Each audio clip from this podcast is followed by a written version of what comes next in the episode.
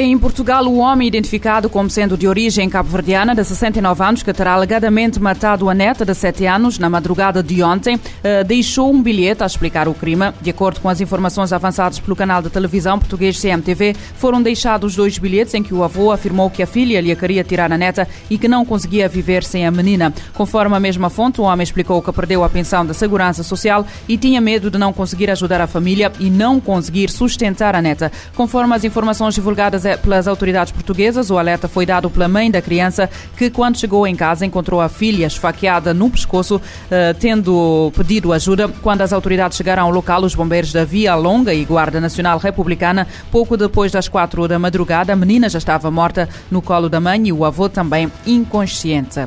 Ainda em Portugal, a Diocese da Vila Real recebeu uma lista com três nomes de padres suspeitos de abusos de menores, explicando que um caso vai ser comunicado ao Ministério Público e os outros dois já foram dispensados do sacerdócio. A Diocese Transmontana divulgou em comunicado que a Comissão Independente para o Estudo dos Abusos Sexuais de Crianças na Igreja em Portugal entregou ao Bispo da Vila Real eh, uma lista onde constam três nomes de clérigos suspeitos de abusos de menores. Dois, segundo foi explicado, reportaram-se a casos que já conhecidos publicamente e que tiveram em devido tempo adequado tratamento civil e canónico, tendo como resultado uma pena de suspensão e a dispensa do Ministério. O terceiro nome acrescenta o documento refere-se a um sacerdote encardinado noutra diocese que já foi informado do caso e a quem compete tomar as medidas canónicas adequadas. Recorda-se que a Comissão Independente para o Estudo dos Abusos Sexuais na Igreja Católica validou 512 testemunhos, apontando para uma extrapolação de pelo menos 4.815 vítimas. 25 casos foram enviados ao Ministério Público, que abriu 15 inquéritos, dos quais 9 foram arquivados. A Comissão entregou à Conferência Episcopal Portuguesa uma lista de alegados abusadores, alguns no ativo, tendo este remetido para as dioceses a decisão de afastamento dos padres suspeitos de abusos. Em São Tomé e Príncipe, o ressurgimento de casos da Covid-19 está a preocupar as autoridades. As autoridades nacionais sanitárias já estão a adotar medidas para conter o surto. Maximino Carlos. De acordo com os dados oficiais, registra-se atualmente um aumento exponencial de casos de Covid-19 em São Tomé e Príncipe foram notificados, nos últimos dias, oito casos positivos, alguns dos quais com internamento e cinco estão em regime ambulatório. São casos locais, o que significa dizer que há circulação de vírus no país. As autoridades sanitárias já adotaram algumas precauções, sobretudo na maior unidade hospitalar do país, Dr. Aires de Menezes. Serão reforçadas algumas medidas sanitárias, segundo uma fonte médica no Boletim Semanal do Ministério da Saúde, no período de 27 de fevereiro a 5 de março, indicava que não havia nenhum caso positivo nas ilhas de São Tomé e do Príncipe. O país atualmente tem mais de 200 mil pessoas vacinadas contra a doença. Apesar de uma excelente cobertura vacinal contra a Covid-19, o país resiste a uma baixa adesão à vacinação, principalmente na segunda dose ou na dose de reforço. Para além da Covid-19, o país confronta-se com a epidemia da dengue, cujos esforços têm sido desenvolvidos pelas autoridades sanitárias para debelar a doença. Maximino Carlos, São Tomé, RFI.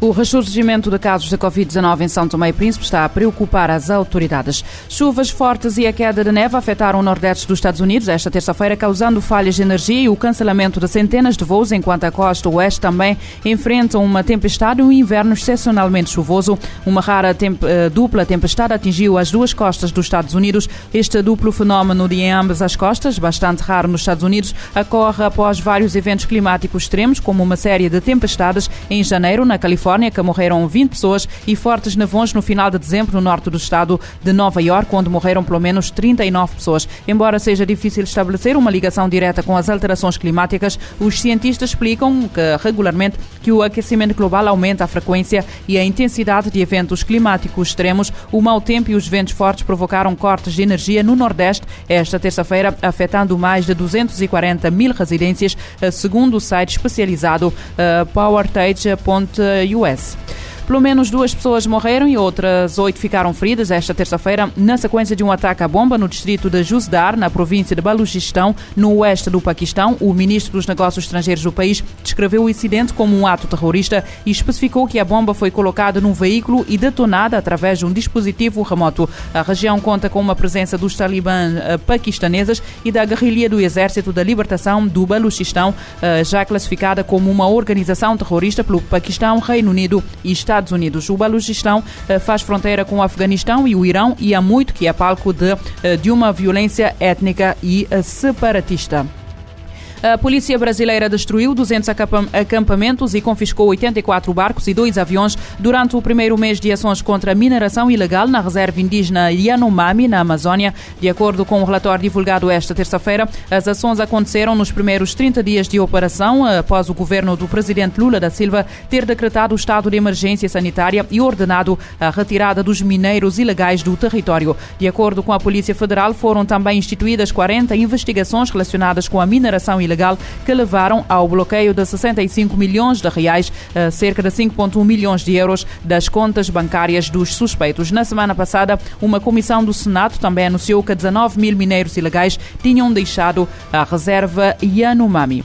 A ONU faz um apelo pela paz após 12 anos de guerra na Síria. O enviado especial da ONU para a Síria assinalou hoje o 12º ano do início da guerra civil naquele país, apelando a todas as partes que realizem mais esforços eh, pela paz. Eh, segundo o responsável, a Síria está devastada, dividida e empobrecida com a sua soberania e independência e integridade territorial eh, comprometidas. A guerra civil começou em 15 de março de 2011, quando as manifestações em Alepo e Damasco que pediam a democracia no âmbito dos protestos ocorridos no Médio Oriente e no Maghreb durante a Primavera Árabe, foram reprimidas violentamente pelas forças de segurança. O conflito já provocou entre 300 mil e 600 mil mortos, segundo diferentes fontes, e cerca de 13 milhões de deslocados, incluindo 6,7 milhões de refugiados em outros países.